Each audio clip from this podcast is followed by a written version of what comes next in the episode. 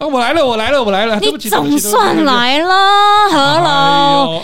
今天不是特别跟你交代，今天很重要，你居然又给我迟到。哎呦，才差那么一分钟又三十五秒而已，那有什么差呢？你让人家来宾等，你好意思说你才差这一分三十五秒吗？哎哎，你外面今天下雨呢，然后那个这边很难停车，你看那个华阴街这边这个很难停车。你哪里难哪里难？你哪里不难？你每一次都拿这些原因啊，走进来也要一段时间，要跑的。你看我这个这快一百公斤的这种体重也要跑进来呀、啊，对不对？好，那这句话我没话说。啊，对啊，所以你看，你应该懂我啊。我们俩录了这么多档的节目，你一定要懂我的、啊。我懂你，每次都迟到。欢迎来到有话直说，我是何龙，我是米沙头。哎，奇怪呢，哎，这很好的理由哎，迟到哪里烂理由？烂理由？哪里没有啊？烂理由？哎，人家说哈，要迟到哈，就是如果你是搭档的话，你应该会怎么样？给他台阶，你应该会体谅他才对呀、啊。对对对，我给你台阶，然后推你一把，让你摔死。每次都迟到，这种烂烂理由，我跟你讲，这不是每个人都接受，而且久了会打坏友谊，你知道吗？哦，真的吗？这个真的会毁灭我们的沟通好感度吗？会，你已经快毁了。哦，快毁了，是不是啊？那我们今天有一个特别的来宾哈，来帮助我们提升我们的沟通好感度，来救救何龙，他对我，我我对他的好感度，真的真的。我们今天请到了吉吉生顾问有限公司创办人、小大人表达学院的创办人林一楼老师来到现场。林一楼老师呢是时间大学音乐学系毕业的，主修什么？对他都考你一下。他声音这么的好听，又那么的温柔，应该是主修钢琴哈。声音好听，然后主修钢琴，哎呀，辅修辅修声乐啊，辅修声乐，主修钢琴，副修大提琴，好厉害哦！加修声乐，哎，这真的是已经快要十八般武艺，样样精通嘞。啊，没错，而且从高中开始哈，就屡屡获奖，还有得到台中市的朗读比赛第一名哦。天哪，这个厉害，这个厉害！所以他就后来就开启了他很很喜欢。研究人生的这个培训之路了。哦，所以呢，现在哈林老师是哎声语表达的讲师，在好好也有开很多的课程，有有有，我有看到，我有看到，没错，所以我们要谢谢一柔老师在百忙之中抽空来和我们听众朋友在空中相会哦，我们欢迎林一柔老师，耶，Hello，大家好，我是一柔。老师，刚刚来的路线路线好找吗？还不错，你看，你看还不错吧？就他迟到，就他迟到而已啊！哎哎，给台阶，台阶，哦，好的，就是好的，老师就是谢谢你，就是给他台阶下。依柔老师今天看起来神采飞扬，脸色很红润哈，还盛装出席。你看人家穿的是洋装，米莎到底穿的是什么？我就穿的就是裤装啊，不行啊，裤装是不是？那是不是请一柔老师来帮我们自我介绍一下呢？跟我们听众朋友说说，哎，老师会选择声音表达这个专业哈，还有刚刚谈到这些背景，老师是不是有一些特别的原因或想法呢？嗯，Hello，大家好，我是一柔，很开心可以来上到节目哦。觉得呢，每次听到两位主持人讲话，我都会自己心情非常的愉悦。我刚刚听开场的时候，我笑得合不拢嘴。我就走三八路线了，超开心可以认识两位的。对啊，我自己本身因为我从小啊，其实是也是一位很爱讲话的人。嗯，那因为实在太爱讲话，而且我有内建麦克风哦，真的，就是不管一嗯一柔被分配在哪个角落，嗯、然后都可以听到一柔的声音。哎、欸，跟我差不多，跟我差不多，你的分贝数可能比较低哦。哎、欸，但老师的声音比我更好听，有穿透力。是吗？对，对，所以我不管到哪里啊，都可以成为摇滚区。真的，对，真的。然后因为就是很喜欢说话，然后也很喜欢跟人互动。所以就一直在思考说，那怎么样才可以结合我自己音乐的专业，然后来做更多的研究跟发挥。嗯，那在高中的时候，因为很荣幸就是参与了朗读比赛，然后得到第一名，我就想说，如果说话可以是一种比赛，那说话可不可以是一种职业？所以到大学的时候呢，就开始又更专精在这个领域当中喽。比如说去参加主持课啊、配音课程啊，哦、就是只要跟声音有关。那因为我自己本身用加修声乐嘛，对，所以我就非常非常喜欢声音这件事情。所以无论是器乐的乐器声音，或者是人声，只要是有关声音的，我都很喜欢去探究。嗯，大概是这样子。哇，我觉得听完老师讲话，老师声音好好听哦。对啊，我的搭档为什么声音没有这么好听呢？哎哎，现在想要换人了，来不及了，来不及了，是不是？那我想跟大家说，其实我们说话的声音是一种。看似是天生的，但实际上是可以靠后天去做锻炼哦。对，原因是因为我们拿我们说话的声音，其实是透过我们的喉咙的肌肉声带的震动，还有各种的你知道，就是气流的运行。嗯，所以只要呢，你学习怎么样好的呼吸、好的发声方式，其实每个人的声音都可以靠后天拥有良好的声音特质哦。所以我现在练习也还是可以拥有像女人味、有女人味这样的声音喽，完全可以。可以，我还有救，太好了！米莎多客气，你你本来就是女人，也是本来就有女人味的哦。你不是都在节目里面回报我是女汉子吗？今天有客人来，我们要讲一点官方的话嘛，对不对？那老师从音乐艺术哈转到现在这个表达艺术的这个契机，我们刚刚也是听到了哈，就是说在声音的这个表达上面，事实上也可以应用在音乐上的专业哈，来去做一些表达的那个训练。那我比较好奇的是哈，因为我的罩门是小朋友哦，老师有训练小朋友的表达，真的哦，老师你真的这果然是老师。我们两个看到小朋友呢，小朋友看到我们会看到鬼，因为他看到我们的白眼，怎么会？我真的没办法，小朋友就是哦，看到就是一个坏叔叔跟坏阿姨这样。而且而且在一楼老师表达力决定你是谁的这书中也有谈到说，小朋友有时候其实没有什么自信嘛，对不对？嗯，那他有害怕的状况的时候，老师是怎么样去开导他们的呢？对，其实每一个小朋友他们都会很想要活出自我，但实际上他们又很在意别人的眼光。嗯，所以无论是啊，我们身为长辈的我们哦，给他的一个眼神，或者是说的一句话，我觉得这件事情要特别的留意。嗯，那当然再说回来，就是小朋友应该要如何，就是说话可以更有自信。我觉得第一个是说，要先给他一个安全的环境。但大部分的时候，我们请小朋友上台，我们其实有一点就是催促。甚至是觉得说，你怎么会不上台？所以就会变成说，快点啊，快点啊，赶快上台，轮到你了欸。对，就是这种催促的口吻。嗯、那小朋友他听到的不会是那种“哎、欸，轮到我喽”，而是那种“好，怎么会是我？” 就就是，欸、这是台湾的教育就是这样。对对对，所以我一直在教学，就是说我们的言下之意到底带了什么样的行为动机？嗯，你真的是期待孩子上台表演，还是你觉得啊，反正就是他啦，赶快赶快结结束就结束了？就是你真的有很期待想要看他的分享吗？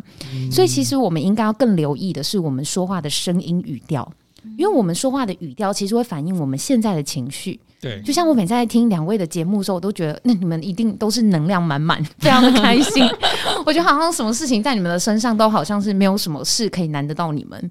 嗯，我觉得就是说一个人的心境去看待一件事情，就会有不同的结果论。那如果说，首先我们看待孩子就是好烦哦，他们很吵，然后或者是说，啊，为什么我要照顾他们？或者是说，哦，你看，我不是只要顾一个小朋友，一个老师他要顾三十几个小朋友，对，所以实际上真的会给孩子们一个安全的上台环境吗？可能不一定，嗯，可能更多的时候，学校的老师会觉得说，我就是想要交差了事。对，比如说哦，因为这堂课只有四十五分钟，你给我动作快一点，不然等下就来不及了。对对对对，所以多半如果是这个心情的话，当然在说话的口吻上就没有办法给孩子足够的安全感。那当他上台的时候，他也会觉得说，啊，我好没自信哦，我刚刚背的都忘光光了。哦，小朋友他们都就是没有很看好我，甚至大多数的听众也都不会好好的去倾听台上的人说话。这也是我在书中一直强调的，就是。我们没有培养自己的表达就算了，我们也没有养成一个良好的听众思维。我觉得这是一件非常可惜的事情。真的说到心坎里，这就让我想到以前小时候，我有参加过一次那个小朋友的说故事比赛。嗯，然后那个小朋友，我前面一号的小朋友，其实大家那时候才小二。大家就很害怕啊，然后底下是全校的学生都坐在那里，哎，嗯，全校一每个班一个班五十人，那时候六华那坐满人了，大概三十年前嘛，对不对？对，人很多的时候，对，很多的时候。但是那个时候，我前面一号的小朋友，她本来就是一个很内向的女生，所以她那时候喊到她号码的时候，她不敢上去，老师推了她一把。然后他就一个踉跄出去之后，因为我印象很深刻，因为我在他后面，然后他就站在那里之后，他开始哭，一路哭，从头哭到尾之后，老师受不了，把他带下来之后就说：“好，换你。”然后我想说，我了，就是就是像老师刚刚讲的那样的环境，就是我们大家小时候在于说话这件事情的时候，嗯，可能在教育上面就没有一个非常好友善的环境，让我们可以去好好的表达自己，甚至有机会展现我们自我的能力的时候，却是用这样的方式被对待。嗯嗯，对，这如同一楼老师里面书有讲到的哈，其实台湾的教育很常教听话，你要好好听。听话，好好坐下。对，可是呢，真的要他们上台的时候，他们又讲不出话来。真的，对，真的，我觉得老师这句话，我有把它画红线画下来，因为我觉得这句话真的是讲的太对了。可是很荒谬啊！小时候叫我们不要讲话，因那男无音莫吹嘛，对不对？啊，啊，长大之后又讲说你怎么不好好讲话？对 对，真的真的，我觉得这就是一个，所以我觉得。透过老师这一本书，其实也在告诉我们说，我们怎么样要我口说我心。嗯，我觉得这是一件很重要的事情。现在我们不论是小时候，小时候可能不知道，但长大了，我们到职场，其实这也是一件很困难的事情。我明明有非常多很棒的想法 idea，但是我看到老板，我讲不出来。对，甚至你看到老板在跟你做沟通的时候，可能他的一个一个眼神或一个否定的表情的时候。我们就讲不出话来，嗯、对，所以这个表达力，我觉得在老师的这本书里面，的确你可以找到一些让你重获那自信的一些表达力的方式，因为我觉得每个人都要去思考，你怎么讲出你的真自我。而且一楼老师有在书里面哈，或者在他平常的讲座里面有谈到说，说话不是只有艺术这个层面而已，而且也是一个可以学习的技术哈。所以他才会，老师后来才会去创办了小大人表达学院哈。对，还有那个吉声顾问有限公司。对。不过呢，我们比较好奇一件事情哈，因为我们。老师在这个行业哈，他在这个不管是声音表达的还是音乐这个音乐界哈，都已经工作很多年了。那老师是先工作才决定创公司创业呢，还是说您是直接创业的？我其实一路以来都是个人讲师。在大学的时候就已经开始在教学接案子，哦、那后来我就慢慢慢慢，其实在这两年我才开始开公司，嗯、就开始组团队啊，然后更需要更多的人力，需要更多的老师来去呃教学更多的孩子们。嗯、对，那一路以来就是也是蛮幸运的，受到很多人的帮助。那因为我自己在教学的时候，也有很多很多的学生，他们非常认同这件事情，所以就慢慢的，哎、嗯欸，他也加入了我的团队。我自己在创业的时候，我觉得一个很特别的契机点是，因为我自己本身音乐系嘛，嗯，那音乐系其实我觉得它是一个非常好的没有固定底固定底薪的工作。哦，真的真的，而且我们更能够去理解这件事情，原因是你我们去试想，如果我今天不做这个工作，我应该也去当钢琴老师，哎，对，书里面也是这样讲，对，那我也是没有。固定底薪呐、啊，也不会有人给我一个月多少钱，不会，所以我也要学习着怎么去经营我的学生的关系、客户的关系跟家长的关系。那这个也是一种接案子嘛，对。但那我就觉得说，那如果我要接案子的话，那不如我好好的先把这件事情先暂缓，而我专心的先来做讲师。虽然做讲师也是有一搭没一搭，一个案子没一个案子，但是我觉得人生就那么一回，应该要先选择自己最快乐的事情。哦，对，所以我就毅然决然的就先投入在这个领域，然后直到现在都没有放弃。哦，好棒哦！我觉得这是。这是我觉得是一个鼓励耶，因为其实很多人想要创业，想要走这一行，但是真的会在一开始你的收入不稳定这件事情就会被打败。对，因为我们总是要吃饭生活啊，真的很辛苦啦。对，真的很辛苦。所以老师刚刚讲到说，我们在当讲师的时候，真的那时候有一搭没一搭的时候，其实真的很辛苦的。嗯对，你必须要想绞绞尽脑汁去想你的下一个案子在哪里，你才会有收入。对对，但这份热情。就是能够带给你说，你有勇气继续往这里走。你看老师就坚持下来啦，嗯，对，坚持久了就是你的。对，嗯。不过在书中老师也有提到嘛，这种接案的工作，事实上，像刚刚讲的稳定度是不见得很像当音乐老师这么高。对，那家里面其实应该也会有一点反对的声音啊。对。那如果我们的听众朋友他也很想要做这一件事情，他怎么样说服呢？这也是跟我们沟通的这个环节有关。老师怎么样善用自己的表达力跟爸妈做沟通哦，我觉得这件事情很重要诶。第一个是说，我觉得人哦本来就应该要理感兼具。嗯、你太过于感性，比如说我就是想要坚持下去，可是你没有方法的时候，别人也会觉得你你就是在瞎活，就是对 对，就瞎搅和你的人生。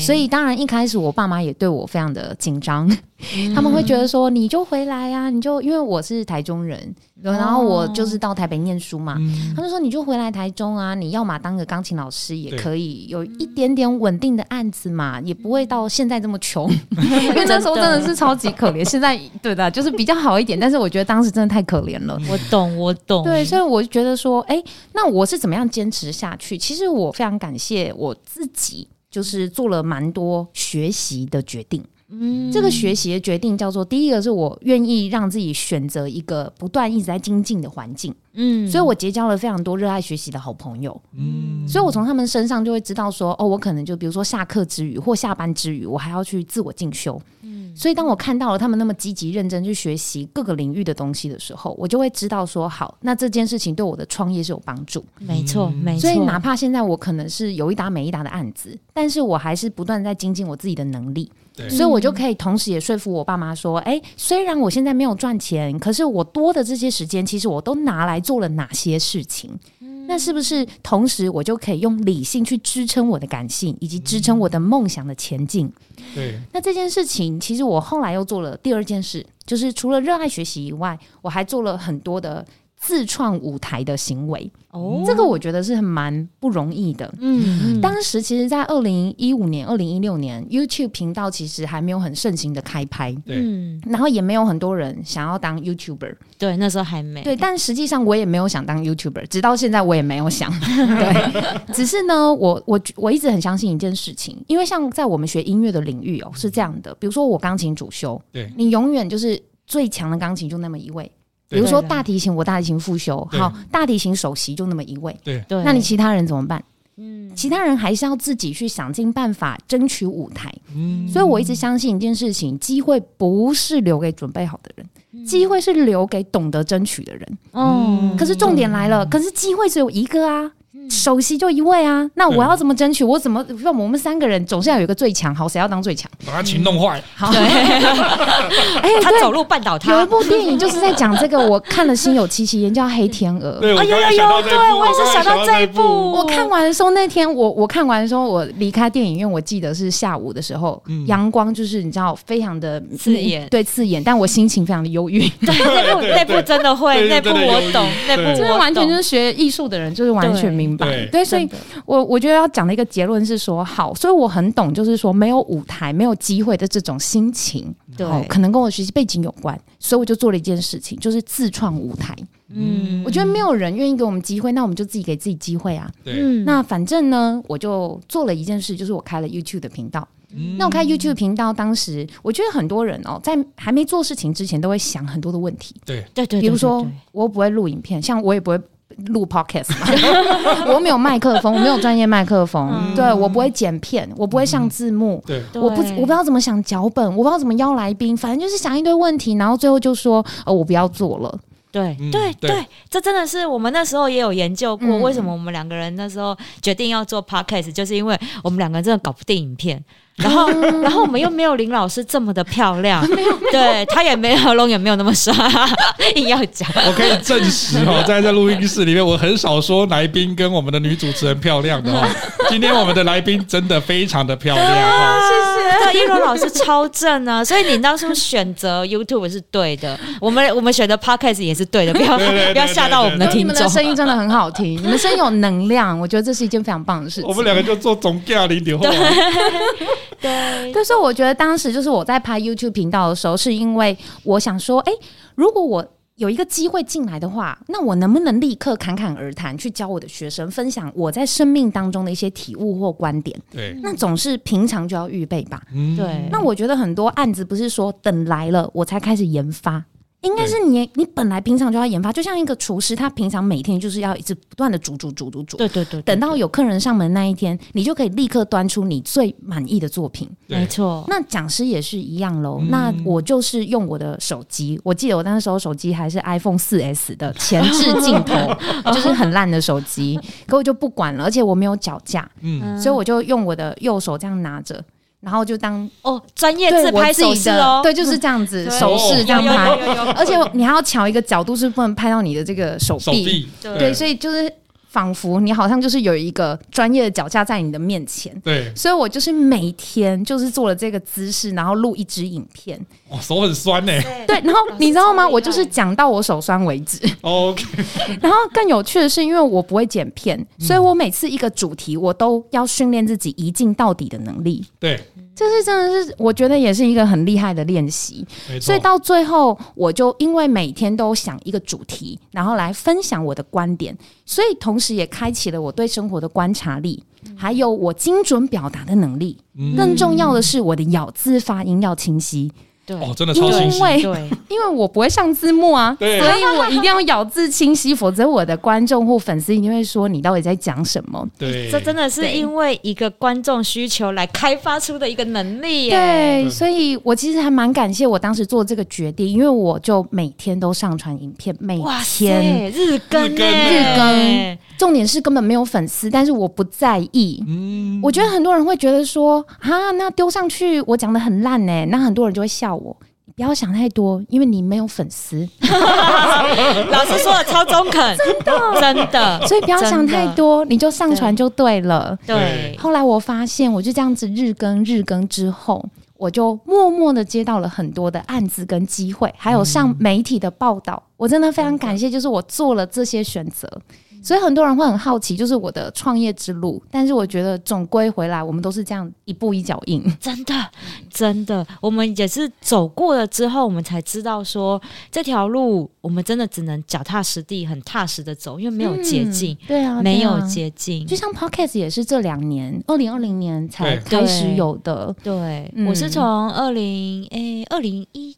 二零二零年对年末，嗯对啊、我开始做我第一档的 podcast 节目，嗯、那时候讲芳疗，嗯、那时候真的就是也很辛苦啊，一个人然后什么都不会，然后就是拿着我的那个手机，然后接着麦克风也是这样录，录、到现在已经一年两年了，快两年喽，对。对啊，所以很棒很棒，我觉得的确，不管是我们人生我们要做什么事情，嗯、我们有爱有热忱，你能不能坚持，这是一个很重要的动力啊。对对，所以这也是给我们一些年轻的听众哈，他们如果在决定人生道路哈，就比如说，如果你原本是念会计的啊哈，对，原本念音乐的啊，他要转到另外一个比较爸妈看起来觉得不是相对稳定的工作的时候呢，嗯，你要怎么说服父母亲或者说服你的亲？友哈？首先第一个，你要知道你自己要做什么嘛哈，对，这很重要。第二个是你要有方法。去把你后面的规划都要能够展现出来，对，否则你看你如果生，我以前都跟学生讲说，你自己想想看哈，如果你是爸妈，然后你就说我不要当老师，然后你就问他说，那你要做什么？他说我还不知道，我还在想。爸妈一定会讲说，那你就先去做老师，之后再来想吧。哦，爸妈一定会是担心你到时候哈，他不会担心你啃老，但是他会担心你没有工作，或者是没有办法养活自己，你会有挫折感。对，所以后来我都跟学生讲说，你一定要讲出你要做的事情。有规划、有想法，然后真的实际去做，就跟一楼老师这边讲的一样。对啊，父母亲才会愿意放手，他才会觉得说：“哦，我女儿长大了，我儿子长大了，嗯、才不会担心呢、啊。”所以这是很重要的一件事情嘛。一楼老师这边有两组贵人，第一组就是他的父母亲愿意信任他，哦、对。第二组贵人就是近朱者赤的那一群一起上进的好朋友。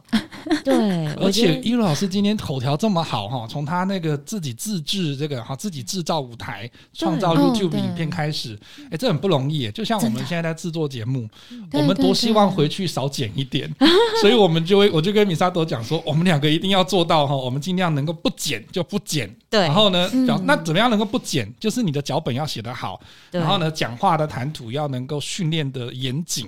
对，这跟一如老师书里面哈，表达力决定你是谁里面有讲到说，表达力怎么训练？你可以在镜子前面讲给自己听。对，或者是录起来。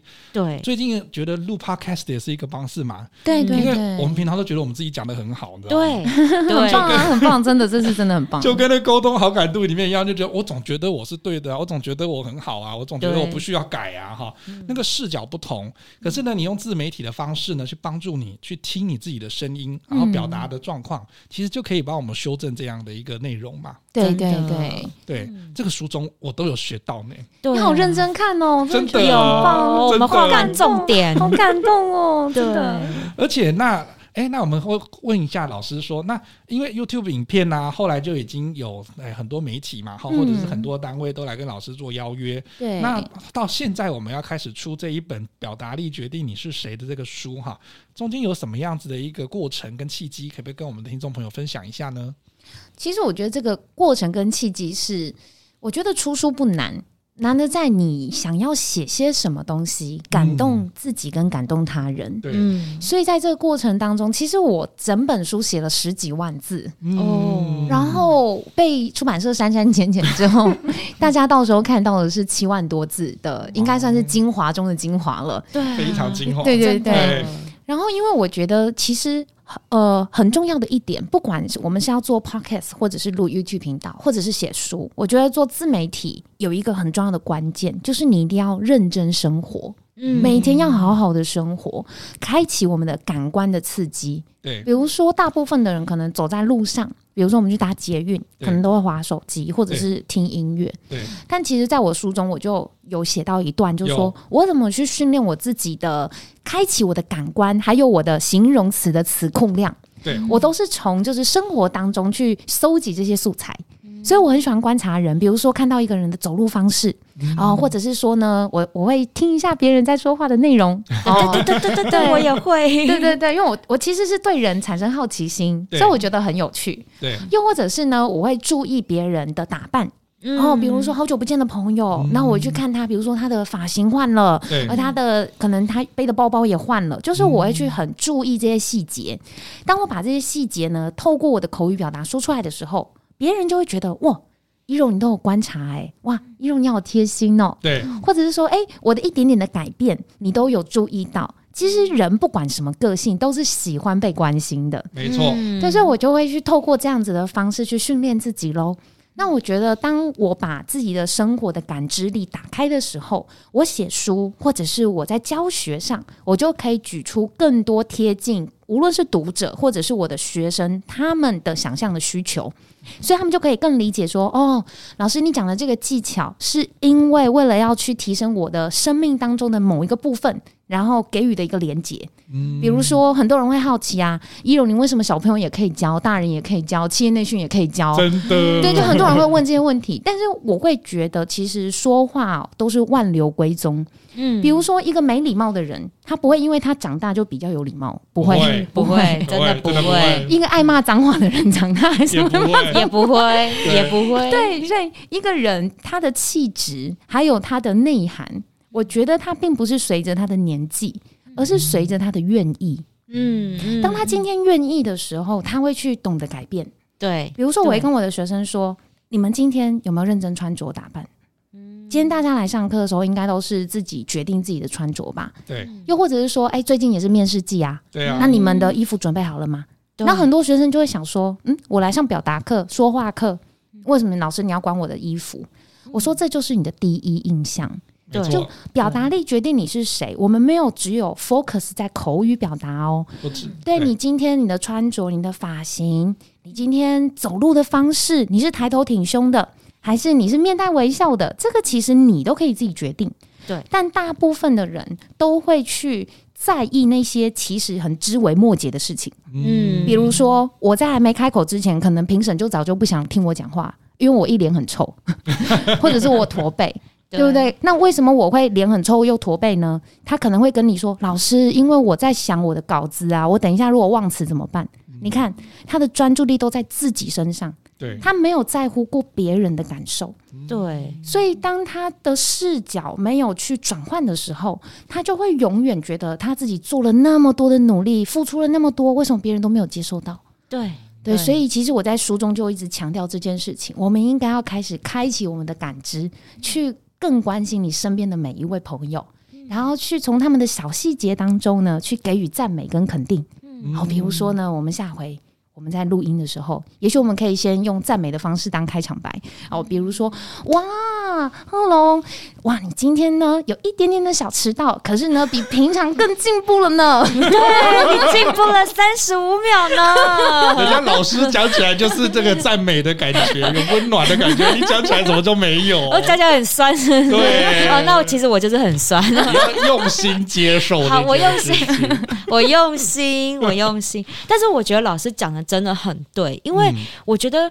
我也是我在以前我在做企业内训的时候，我也是常常跟同学们讲，跟那些嗯，因为我之前在当做柜姐们的教育训练，嗯、我也会跟店长们说，你能不能每天都赞美你自己的店员？对，我觉得这很重要，因为你尤其是你当主管。或者是，其实我们在职场中，你有多久没有称赞过你的同事、跟你的主管或你的下属？嗯，因为在办公室里面，那个那个气氛其实都是有压力的。对，那一句的赞美，即使是你今天刚好两个人一起坐电梯，在厕所里面遇到，嗯，一句真心的赞美，其实都可以让你们两个人之间的关系更融洽。嗯，未来在你在职场上面的合作啊、沟通都会更好。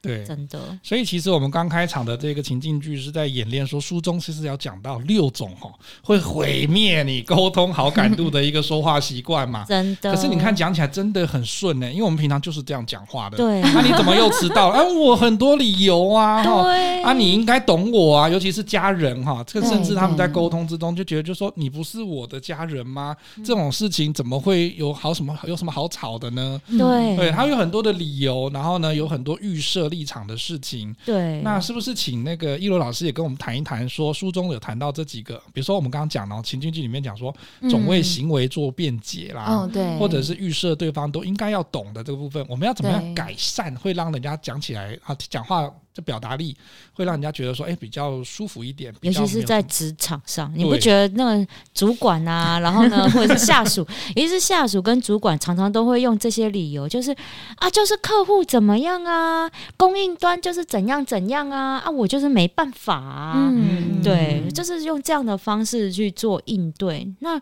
有什么样的方式或沟通技巧可以化解？我们换句话说，会让我们比较有机会升官发财。发财我是还没有经验啊，哈。可是升官呢，我觉得是说每一个人在自己的职涯上，如果一天比一天过得更好，我觉得都是一种升官。没错。那我想要特别分享的就是说，其实我在书中有讲到一件事情：为什么我们会总是看人不顺眼，或者是甚至觉得自己的努力总是不会被看见？有一个很重要的关键是，呃。根本就没有好好的爱过自己，嗯，就是大家有没有每天早上的时候，你是怎么样开启你的一天？你是说哇，今天又是美好的一天。啊，又要上班，对，对，对，今天又要上班，又要上班，像这一周都是炸雨的，对，炸雨的一周，没有，对，因为上周就天气预报有说。梅雨季，为什么还要出门？真的，真的，所以我觉得说，如果我们没有先爱自己。我们怎么可能有能力也爱别人？如果我们没有去肯定过自己，你看他人的眼光，当然也是不顺眼呐。嗯，所以有没有发现那些爱抱怨的人，就是永远都很爱抱怨？对。对，茶水间里面都是这种人。对，而且你去仔细去观察他们，他们自己也没做的多好。对，我要这句话给你按三百个赞，真的。对，然后我心想说，你自己也没做的很好，对，你凭什么骂别人？发生车祸的时候，先指责对方才会赢啊，对不对？对，你就是开的很烂，有吗？对，你三宝哦，你这样。但是我觉得是说，第一个是你有没有真的每天先用美好的。呃，心情去接收你的这所有的一切，揭开你一天的生生活，我觉得这个很重要。比如说，我们一定会刷牙洗脸。那你在照镜子的时候，你有没有仔细观察过自己的面相，或者是脸部的肌肤有没有长出痘痘，或者说哇，今天有没有比昨天更漂亮、更帅气？有有，我每天都这么觉得。镜子该换的啦。哎，我觉得这个真的很重要，因为当如果你可以学习着肯定自己，你一定有办法赞美别人。嗯，所以当如果你先肯定了自己。你看待他人的眼光，也会是用善跟爱的眼光为出发。嗯，所以纵使比如说对方做错事情，你就可以比较能够理解为什么对方会做错。例如说，我今天可能我因为我心情很好，对或者是我曾经可能也有受挫的经验，我有被骂的经验，对，所以我也会知道说，OK，对方他可能做错，我先不管他到底是故意还是不故意，先不用去在意这件事情。我觉得大部分的人会很喜欢追根究底别人做错事情的原因。对对对对对。对。但是我觉得在职场上有一个很重要的关键，就是我们只要赶快把这件事情的结果做好。嗯。因为每一个人都应该要在自己的岗位上负责任，嗯，可是如我觉得大部分的人的负责任都是在情绪上负责任，对。对，因为不想输啊，对对对，所以我觉得是说，好，比如说，OK，我做错了，我先承认，或者是说，哎、欸，真的很抱歉，让你心情很不好，对。那第二件事情是说，那我们想想看，那我们该怎么赶快处理？对，那当然你可能还是会心情很过不去嘛。所以我觉得有一个很重要的关键是说话的口气还是要好。对，因为哪怕你是真心原谅他，还是你想要讽刺他，只要你的口气不好，别人听起来就是不好。对，嗯，对，我觉得这个是哦，讲话虽然有时候我们在讲说，明明就是一句话，对，但是你用的口气抑扬顿挫、轻重缓急不一样，那句话听起来的感觉就是不一样。对对，而且开场的技巧也很重要啊！哈，对，我们刚刚在节目的前面哈，在欢迎一楼老师的时候，我们也运用了书中有几个聊天的开场技巧呢。不知道有听出来吗？谢谢一楼老师百忙之中抽空来和我们听众朋友在空中相会哈，好棒哦！感谢对方嘛哈，谢谢他来，因为他也不是一定要来的呢，对不对？哈，我们跪了很久他才来，没有 没有，是我我太开玩笑，开玩笑。然后第二个是你要关心对方，因为他可能今天的状态。不知道是怎么样，嗯，或者是他要找这个录音室，不知道好不好找哈。嗯、那也可能我们有一些疏忽的地方，所以一定要关怀人家的需求，或者是他的一些细节。比如说，我们刚刚就说，哎，老师刚刚来的路线好找吗？哈，外面有没有下雨呢？哈、嗯，在书中里面有谈到，就是说是不是有哎路线，或者是天气，嗯、或者是他有一些造成他情绪上波动的一些事情，都可以去关怀他。对，再来呢，就像老师刚刚讲的，要懂得赞美，对，先赞美自己。然后再赞美别人哈，就是说，哎，依柔老师看起来就在神采飞扬。我在讲这句话的时候，我们听起来我们也很开心啊，对不对？对。因为你赞美他的时候，你同样也会觉得，就是说，哎呦，我今天终于有机会可以赞美那个对方了哈。嗯。所以也是给自己一个机会，也是给对方一个机会。这个赞美的技巧也是很厉害的。真的。还有就是在于说，哎，你的说话的内容哈，也可以去挑选过，也可以去筛选过，让对方听起来哈。他会觉得说，这个是我的专长，这是我想要，呃，我想要谈的议题，或者是我喜欢的话题，这个部分的话，也是一个哈。呃，我们用同理心的方式来去做处理的，真的。就像我们刚刚会，哎、呃，跟一柔老师一直在分享说，哎，声音专业的这部分可不可以分享多一点的经验，还有一些知识哈，嗯、或者是书里面讲的一些精华，对，来跟我们听众朋友做这个分享，这也是一个聊天开场的一个技巧。对，所以其实哈，我觉得我后来觉得这聊天开场用好之后，把妹也蛮容易的。哦，那就看你今天认识了一柔老师之后，你有没有报名老师另外的课程？来 搞不好有有撩妹课程，对啊，老师。有没有撩妹课程？很多拯救一下。我去企业内训的时候啊，然后我都会先给他们就是填写那个个人的问卷调查表。嗯，超多男生都会写说：“老师，我到底要怎么样把妹？”我跟你讲，我跟你说，都想说你是来错班。他们的目标其实是你，所以你要醉翁之意不在酒。今天有我在，那个有人休想得逞这样。对，因为老师太漂亮了。谢谢谢谢。真的，其实是因为他们不太懂得怎么样跟异性沟通，对，我觉得是。那在职场上其实就会很尴尬，因为你如果处理不好，真的是性骚扰。对，对，嗯。如果处理就是也，我觉得是有些男生，尤其是理工男，我们常常在讲啊，理工男就是一副就是太耿直，真的，真的。所以他们连讲笑话，我们都说，呃，对，谢谢啊，这样，对，因为他们就是。就有点活在自己的世界里，就老师刚刚讲毁灭好感度的其中一种，有没有？讲一个真的，我觉得很这很尴尬，但我觉得他应该不会听这个节目，没关系啊，没关系，我可以消音，对，我们可以消音 哔。好，先让你们先先先确认一下内容，因为最近就是很多粉丝，就是他们都会密我嘛，然后有一些直男，真的他就会直接说：“老师，你知道我是谁？”我说。他怎么知道？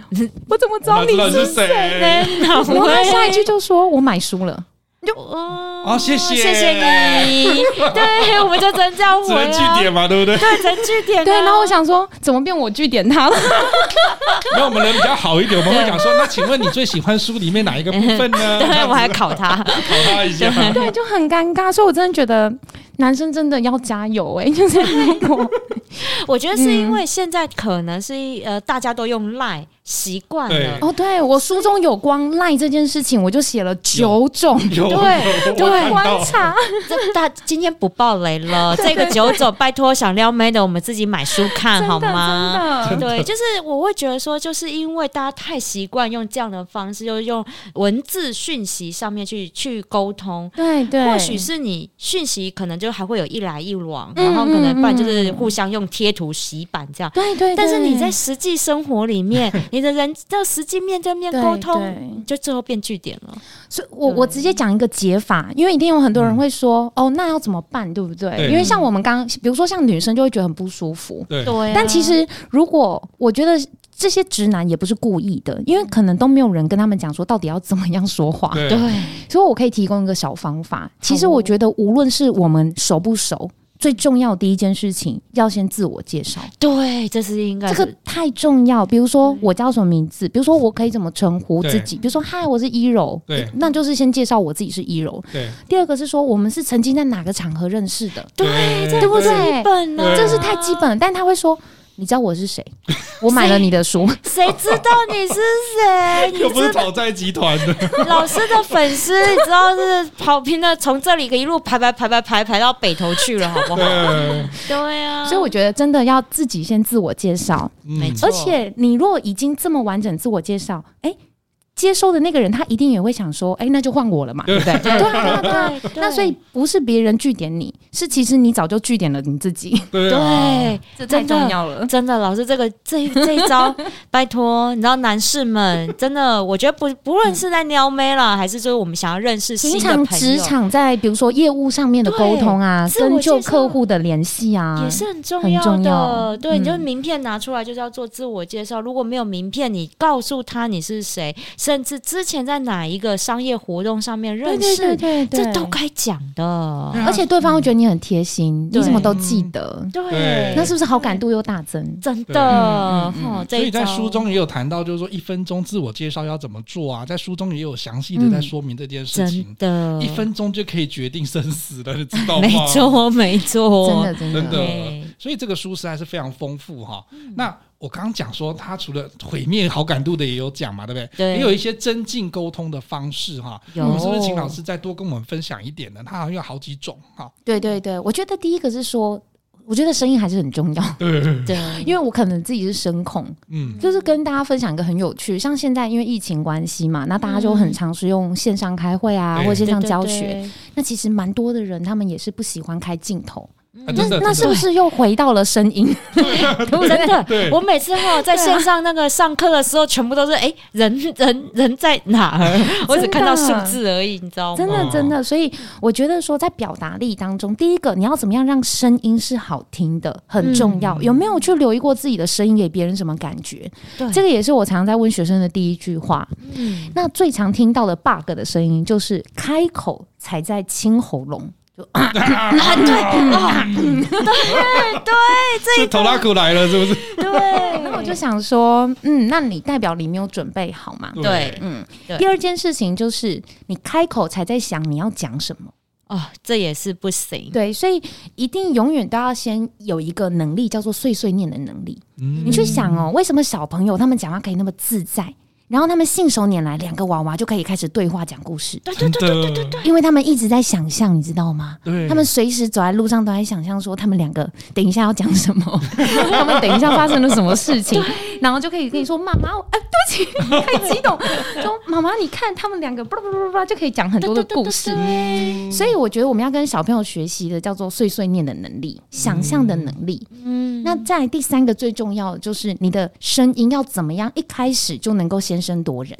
哦，总是要有一个正向的开场，所以正向这件事情就是你的声调不能太低。嗯，如果当我们今天声音很低，那嗨，大家好，我是一柔，我今天很开心来到我们的，有事有话直说。对，我刚不是故意忘记的哦，就是你知道他的声音很低，然后又有很多的那个停顿的休止符。哦，所以像这样子的讲话方式，别人就会想说，嗯，你到底在讲什么？就好像有就是很很很冷淡，很冷漠。对，所以所以第一个是说，你的声音要怎么样让人有好感度，嗯、就是你一定的笑肌，你一定要提高。然后像这一个部分呢、啊，我自己在书中为了让大家可以更理解，我还录了三支 YouTube 的影片。有，我有看到。然后那个 QR code 扫进去之后，你们就可以看到我的示范解说。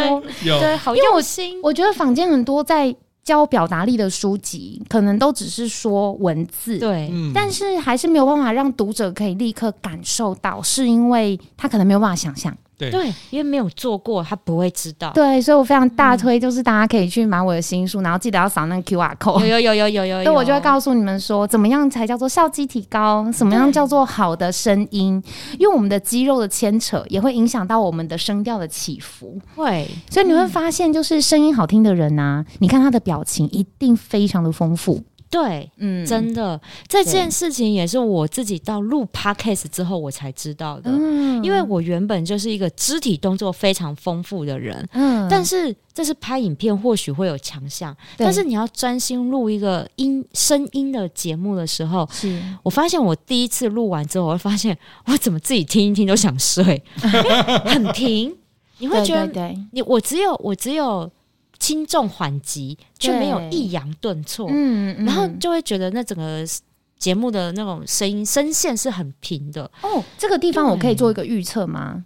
嗯，是不是因为大部分的人可能他第一次拍节目的时候，他都在看逐字稿？对对对，就是当他眼睛视线往下的时候，其实你下巴就会压喉咙。那声音就说：“哦，有话直说，是关于职场文化、人际话术。”有没有？他就在念稿。对对，所以当他的声音很低又压喉咙，声音语调平淡的时候，就会呈现这样的状态。嗯，所以我都会跟学生讲说：如果你真的要看稿子啊，你要记得要把它拿起来。对对对对，所以我后来就是我在录的时候。我电脑垫高，对，然后呢就是这样看着路，对，然后呢就是自己很开心的，就是在录音，然后你要随时记得面带微笑。对，其实有很多很棒的小撇步，只是很多人不知道。对，嗯，对，所以大家可以在 YouTube 上面搜寻“声音表达讲师林一楼”，对，就可以找到老师的频道，然后也可以看到这三支影片哦。对对对，非常赏心悦目的影片。没错，谢谢谢谢。我刚刚在录节目之前也看了三遍哦。你应该不止喽。真的很好看哈，我真的推荐大家可以去看一下。还有一些老师在不同的场次哈，还有一些讲座上面也有一些记录。这个 YouTube 的频道大家可以去收看。嗯，那最后我们是不是可以请教老师一个问题哈？嗯，因为有很多的读者会觉得说，那我们看过这么多哈表达力的书，或者是在市面上也很多，那有没有老师比较印象深刻，在于说我们在教授表达力的这个讲座或课程的时候，有没有学生的一些案例哈？他就说他从以前刚开始学到后来他学了。对他的人生或者是他的生活产生影响的，有没有你比较深刻的那个案例呢？嗯，我觉得最重要的，不管他是小朋友还是大人，嗯，他们都会更喜欢开口说话，嗯，因为当他们去懂得去打开耳朵也倾听的时候。他也会想要听听看自己的声音有没有改变。对，那很多的人他其实，在学习说话这个过程是一种恶性循环。嗯、比如说，他开口的时候被别人说他声音很难听，嗯、咬字很糊，或者是讲话没重点。嗯，那大部分的人下意识就是，好，那我不要说，对，我不说。对哦，就是多说多错嘛。对啊，那少说就没错了。嗯，可是实际上这件事情不会帮助自己加分。嗯，包含如果说。我们不是要鼓励每个人都成为一个能言善道的人，对，因为像比如说我学音乐，我很清楚知道，不是每一个人都很善于口语表达。嗯、像我们学艺术的朋友，很多人他们都是透过乐器来抒发他的心情，对，对，然后来透过音乐的方式来表达他的情感。嗯、所以我觉得每个人应该要找到自己可以去善于表达的管道。比如说，有些人是透过文字啊，有些人是透过画画，有些人是透过舞蹈，都很好。所以我觉得我刚刚指的说会更喜欢开口说话这件事情，是他更愿意去尝试，可能他平常没有自信的部分。嗯，对，所以我觉得说要讲一个很感动的一个故事，我印象很深刻，是一个小朋友。他来参加我的课程之前，他妈妈还甚至以为他是自闭症的小孩，因为他都不开口说话，然后每次老师就问他说有没有问题啊，或者是有没有让上台举手发言，他都不会，就是举手发言，嗯、所以他才来上我们的儿童自信表达营。然后他来上课，上完之后，他因为我们每一个人，我们都会去鼓励他上台。对，而且我们所有团队的老师，我觉得都跟我一样很有爱，就是我们会去看见别人的美好特质，对，所以我们会去鼓励孩子。当他开始愿意上台的时候，你知道他还做了一个非常厉害的行为，就是他主动回家跟妈妈说他要参加朗读比赛。哇！然后他妈整个吓傻了，他就想说：怎么可能？我的一个快要自闭症的小孩去参加 朗读比赛？对，我要跟你们说的是，更厉害的是，他后来也是哦，参加第一次就得到了全班的第一名。哇塞，真的很棒哎，他很厉害。然后他后来又去比台北市的比赛，哦，所以。他也拿到很好的名次，所以我觉得这件事情，当然成绩只是一个结果，对。可是这个过程的勇于争取，是孩子他终于找到了自信心，嗯，而这个自信心是他知道说，我们在课堂当中就会教学生，你要怎么样透过录音、录影，还有自我检视的方式，你不用待在一柔老师旁边，你也可以懂得掌握学习跟进步的方法，对，真的。而我今天为什么要出书，就是我也把这个方法写出来了。所以我相信每一个人其实呢，也不一定要来找我上课，都有，因为我觉得大家时间都很宝贵。如果你们可以透过这本书就获得说话的力量跟说话的技巧，那我觉得我也在做善事。那每一个人都愿意有话好说，好好说话，其实这就是一个对社会最好的贡献。真的，我觉得当我们每天就是我们看到身边的朋友、亲密的家人，你给他一句赞美。其实这就是一个你对社会的一个正能量的一个循环。真的，我超认同，这就是蝴蝶效应。对啊，因为当我们每个人开始愿意对身边的每一个人每天都说一句好话的时候，嗯、我相信这世界、这个就这台湾或者宇宙，你都会觉得非常的平和，你就不会看到那些电视上那些乱七八糟的东西。对，真的，因为我们必须正能量，必须要有正向的流转，那就先从我们自己开始做起。真的，真的。所以米沙多今天也很美丽啦，有啊。何龙今天真的人很好，也蛮帅的。是，当然，我更帅的是，我要来分享一下。如果想要跟一楼老师面对面的那个接触的话呢，一楼老师这边有新书分享会，表达力决定你是谁哈，新书发表会。台北场呢，我们会在诚品松烟店的三楼 Forum 哈，六月十八号星期六下午三点到四点。台中的朋友们呢，可以在诚品台中元道店三楼的阅读书区。时间是七月十号星期日的下午两点半到三点半。高雄的朋友不要紧张，你们的场次来了，在成品高雄大大圆百店哈十七楼书区中庭。七月二十三号星期六下午三点到四点都可以看到林一柔老师在现场跟你面对面互动哦，而且你们现在在那个收听节目，你们没有看到老师除了漂亮之外，他的肢体语言表达，我真的觉得是一绝，真的，真的每一个都有到点位哈，然后都是有重点的，这个真的是在现场你才可以看到老师这么精湛的这种肢体表达哈，跟口语表达的能力。嗯，因为你会发现老师是非常有生命力的人，所以才能够这样子把一个正能量跟爱散播出去，我觉得这真的是太棒了！一定要到林依龙老师的签书会现场，你才知道，就是老师真的人如其名，又温柔又有正向力，人又漂亮。谢谢谢谢，今天真的非常谢谢林依龙老师来我们的有话直说的节目。